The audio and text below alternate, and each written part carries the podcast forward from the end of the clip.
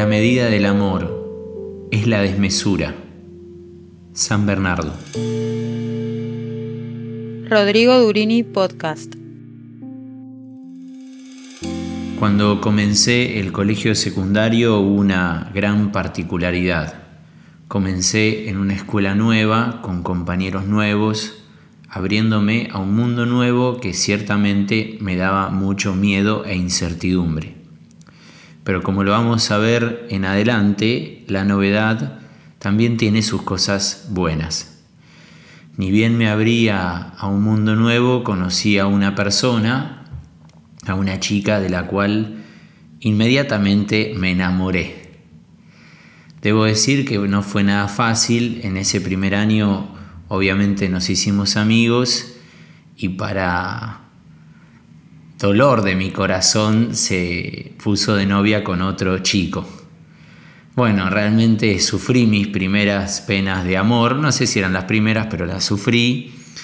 Y a lo largo de ese año después se pelea con este chico y todo el mundo nos cargaba, nos decía que, bueno, que éramos amigos, pero que en el fondo teníamos que ser novios y bueno, yo no, no me animaba a, a expresarle mis sentimientos. Pasó todo ese primer año y en el segundo año, cuando ya mi herida de amor estaba cerrando, eh, hubo otra chica que puso sus ojos en mí, entonces esto hizo que esta chica activara un poco y me empezara a buscar. Obviamente que esa herida de amor se volvió a abrir y bueno, prontamente con mucha timidez, eh, cuando salimos del colegio un día, le pedí para hablar con ella. Recuerdo que como era en esa época, esto los jóvenes de hoy no lo entienden, yo le pregunté si quería eh, ser mi novia. Hoy por hoy esto es un absurdo, no se pregunta esto en primer lugar, hay, una gran moratoria por delante, pero bueno, yo le pregunté si, si ella quería ser mi novia y ella dijo que sí. Y acá viene algo que es bastante gracioso, y ya con muchos años lo puedo contar. No me animé a darle un beso porque, no sé, tenía miedo, tenía miedo de su reacción, por ahí eran otras épocas, ciertamente. Yo esto se lo cuento a los jóvenes hoy y no lo pueden creer.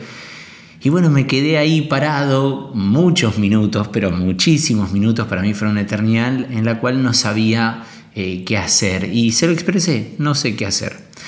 Bueno, llegó el momento que pasó mucho tiempo, nos despedimos, no sé qué pasó, si fue un beso en la mejilla o en la boca, pero entre medio, por así decirlo, y nos despedimos. Al otro día nos volvemos a ver y obviamente estaban todos expectantes, nuestros compañeros, de ese primer beso, entonces yo no me animé a darle un beso delante de todos y le di un beso en la mejilla. Y así fue que ese día, cuando me voy a despedir de ella, eh, nuevamente voy a darle un beso en la mejilla y recuerdo que me hizo como un pellizco en la panza y me dijo, dame un beso. Con esta anécdota quería comenzar este nuevo episodio dándole la bienvenida, en el cual quiero que hablemos de, del eros, quiero que hablemos de, de la pasión. ¿Y por qué quiero hablar de este tema? Porque hablamos del narcisismo, hablamos también de la culpa y hay que salir de la culpa y hay que salir del narcisismo. Y lo expresamos un poco en el episodio pasado, la única forma de salir del narcisismo es desde el amor. Pero hay una característica del amor, un aspecto del amor que justamente la representa el eros. Por eso quería comenzar este episodio citando un gran libro del Antiguo Testamento que es sumamente llamativo, que es El Cantar de los Cantares. Es un libro en el cual nunca se dice la palabra Dios. Y el libro comienza así, que me bese con los besos de su boca.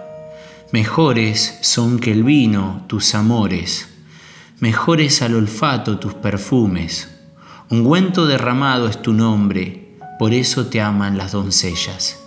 Llévame en pos de ti corramos. El rey me ha introducido en sus mansiones. Por ti exultaremos y nos alegraremos. Evocaremos tus amores más que el vino. ¿Con qué razón eres amado? Fíjense que en el Antiguo Testamento solo dos veces se utiliza la palabra eros, en el Nuevo Testamento no se vuelve a utilizar, pero ciertamente que en la tradición judeo-cristiana aparece esta expresión de lo que sería el amor pasional, ese amor que nos arranca de nosotros mismos. Yo les contaba en la anécdota que yo me enamoré de esta persona, y no inmediatamente nos pusimos de novios y no inmediatamente ella puso su mirada en mí y fíjense cómo esa mora, esa distancia eh, no hizo que la pasión se aplaque, sino todo lo contrario. Y bueno, de eso nos habla el cantar de los cantares, ¿no? de, de ese amor entre dos personas, en la cual sin prólogo, en la cual sin diálogo previo, se pide un beso. Y fíjense que no dice como dijo aquella chica, dame un beso, sino que me bese con los besos de su boca. Es decir, siempre para que haya amor tiene que haber una distancia, porque el amado, el que yo amo, está fuera de mí, está a distancia de mí. Esto es muy bueno pensarlo en una sociedad en la cual todo lo hacemos objeto de nuestro consumo, todo lo queremos hacer cercano, todo lo queremos hacer parecido. Hay una psicóloga que se llama Julia Cristeva que va a decir ¿no? del cantar de los cantares, eh, ni siquiera la literatura oriental, los poemas hindúes o bengalíes, han expresado la pasión gozosa del cantar de los cantares. Es por ello que para presentarles el Eros quería tomar este comienzo del libro tan elocuente, que me bese con los besos de su boca. San Bernardo, que escribe sermones sobre el cantar de los cantares, demorará 20 años en realizar esta obra, dirá, ¿a quién no le atraerá fuertemente la atención este prólogo sin prólogo? y la novedad de este lenguaje en un libro tan antiguo. Se trata de un cantar que solo puede enseñarlo la unción, que solo puede aprenderlo la experiencia. El que goce de esta experiencia lo identificará enseguida. El que no la tenga, que arda en deseos de poseerla, y no tanto para conocerla, sino como para experimentarla. No es un sonido de la boca, sino un júbilo del corazón. No es una inflexión de los labios, sino una cascada de gozos. No es una armonía resultante de las voces, sino de las voluntades. ¿Por qué es importante hablar en la cultura de hoy de, del eros? Porque justamente como lo veíamos en el episodio pasado, el narcisismo nos lleva a un replegamiento de nosotros. Por eso ahora quería hablarles de un autor surcoreano que se llama Byung-Chul Han.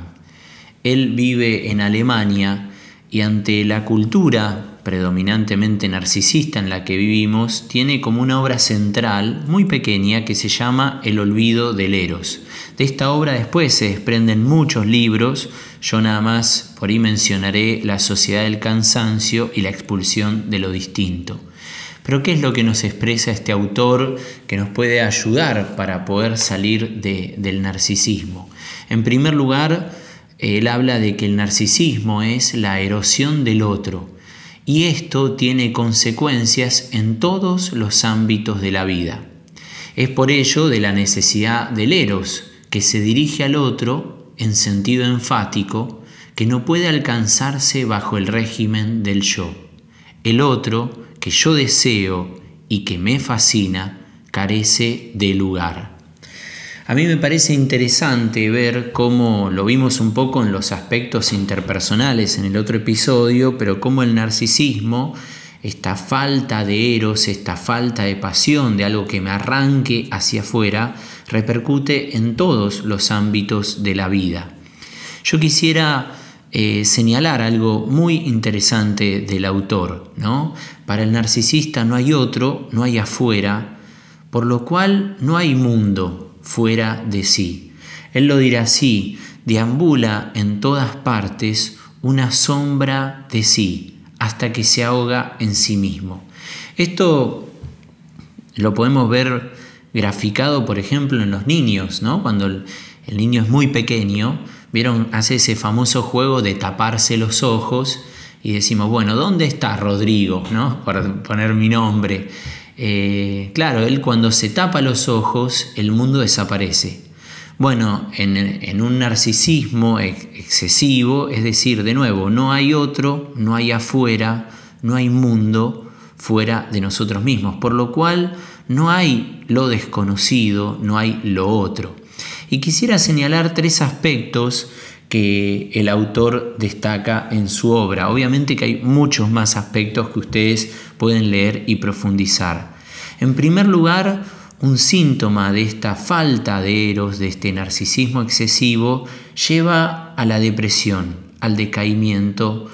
Y él va a decir así, la depresión es una enfermedad narcisista.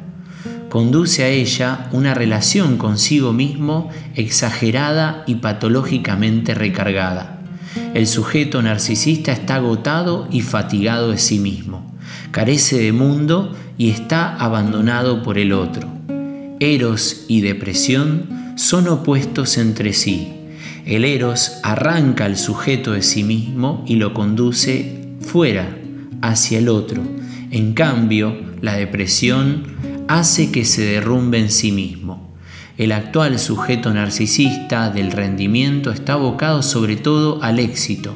Los éxitos llevan consigo una confirmación del uno por el otro. Con ello se desarrolla una depresión del éxito. El sujeto depresivo del rendimiento se hunde y se ahoga en sí mismo. Recuerdo que había en una película de Almodóvar una expresión de, una actriz que decía el éxito no tiene ni olor ni sabor. Y a veces, de nuevo, eh, encerrados en el narcisismo, emprendemos muchas cosas, a veces vivimos en la competencia para imponer nuestro yo ante el otro, eh, podemos emprender mucho, pero no hay pasión, no hay gozo en aquello que, estamos realizando. Entonces, el primer aspecto que señala el autor es eh, la depresión unida al narcisismo y cómo el eros nos saca hacia afuera. La Madre Teresa tenía una gran expresión, ella decía, cuando te sientas triste, ve y haz algo bueno por el otro y verás que te sentirás mejor. Los que trabajan mucho en la solidaridad eh, saben que eh, ser solidario es un buen negocio porque a uno lo hace sentir bien con uno mismo, ¿no? Entonces fíjense en primer lugar, el detalle del olvido del eros es la depresión. En segundo lugar, y esto está expresado en la sociedad del cansancio, el autor surcoreano va a decir, pasamos del deber al poder.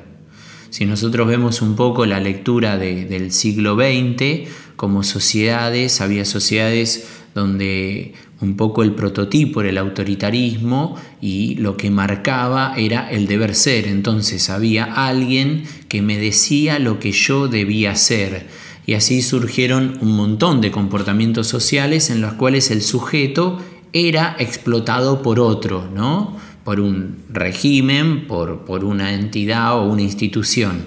Pasamos de ese deber al poder y ahora ya no es otro el que nos explota, otro el que nos castiga, sino que nosotros mismos nos volvemos como un sujeto de rendimiento. Entonces, nosotros mismos nos explotamos a nosotros mismos. Y acá se da algo que, es bastante angustiante, que justamente que es que ya no hay un otro al cual responsabilizar, a otro al cual enojarnos o culparnos, sino que todo queda en nosotros. Y esto lleva al cansancio y al agotamiento. Fíjense, por ahí en una cultura donde ya no hay tabúes, donde parece que no hay ataduras, vemos un gran cansancio y agotamiento.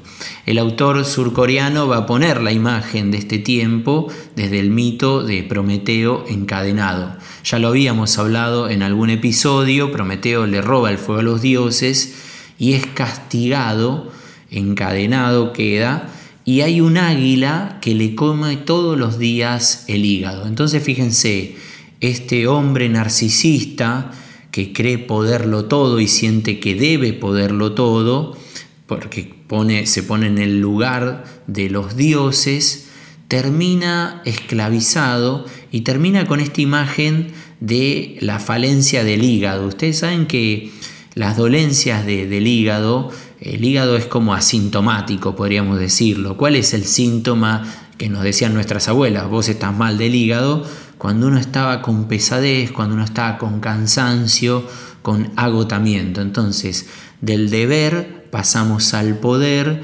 y, ese poder, en vez de empoderarnos, nos llevó a la angustia y al cansancio. Nuevamente, no hay pasión.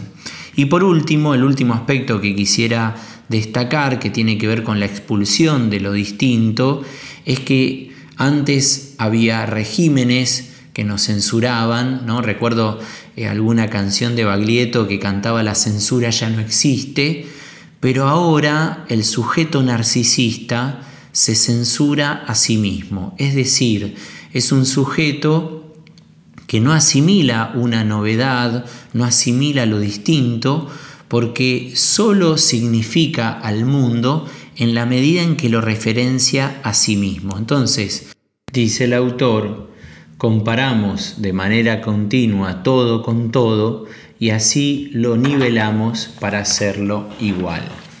Algo que podría ser como una exageración de esto es decir, bueno, buscamos en el mundo las ideas que nos son agradables, las que se adecúan a nuestros esquemas y podríamos decirlo así, decimos qué inteligente que es el otro, qué linda que es esta película, qué bueno que es este libro, porque se expresa lo que yo entiendo de qué es la vida, de qué es el mundo y de lo que es eh, todo.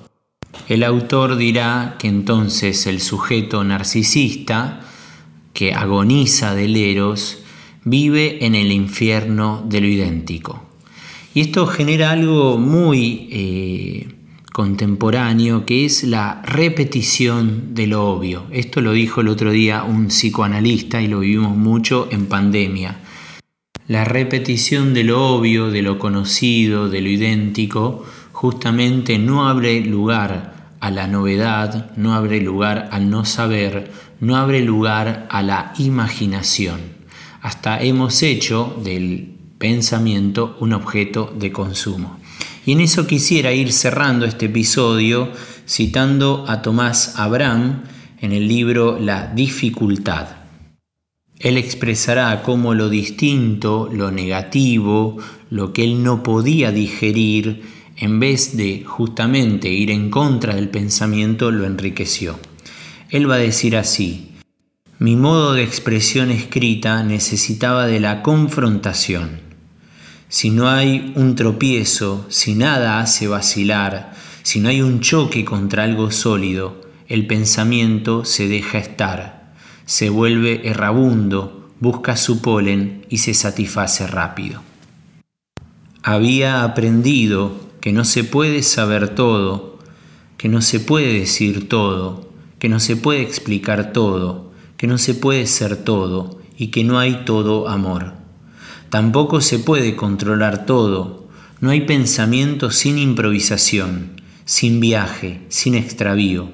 No se sabe aquello que se va a pensar. Las ideas ocurren, se pescan. Hay que estar atento y preparado, pero también soltar el riel, dejar que la línea caiga y no dirigirla o retenerla en demasía. Se escribe para uno mismo, pero la dirección es centrífuga, no va hacia adentro. El uno está fuera y se llama otro. Se escribe desde sí, si no se lo hace de ese modo, no hay texto. Un escrito no tiene destinatario. Se puede iniciar proceso con un aliciente singular, pero luego hay que perderlo. Se escribe contra el mundo. Que el Eros pueda abrirnos al otro, que pueda abrirnos a lo otro, a lo desconocido, que enriquezca nuestra imaginación y nos arranque de la agonía de nosotros mismos. Termino con una oración de Arrupe, un sacerdote jesuita, que él la expresa en su vínculo con lo otro en mayúscula, que es Dios, pero que a todos puede servirnos desde nuestro lugar. Se llama enamórate. Enamórate.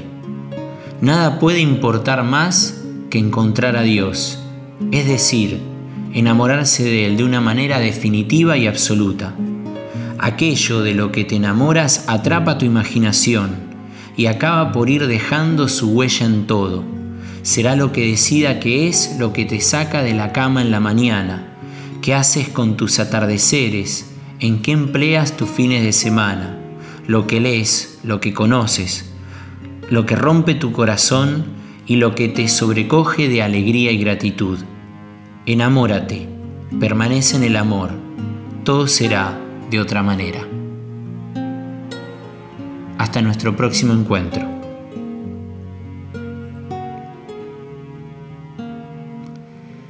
Piedad para nosotros que bordeamos las fronteras de lo irreal. Apolinar.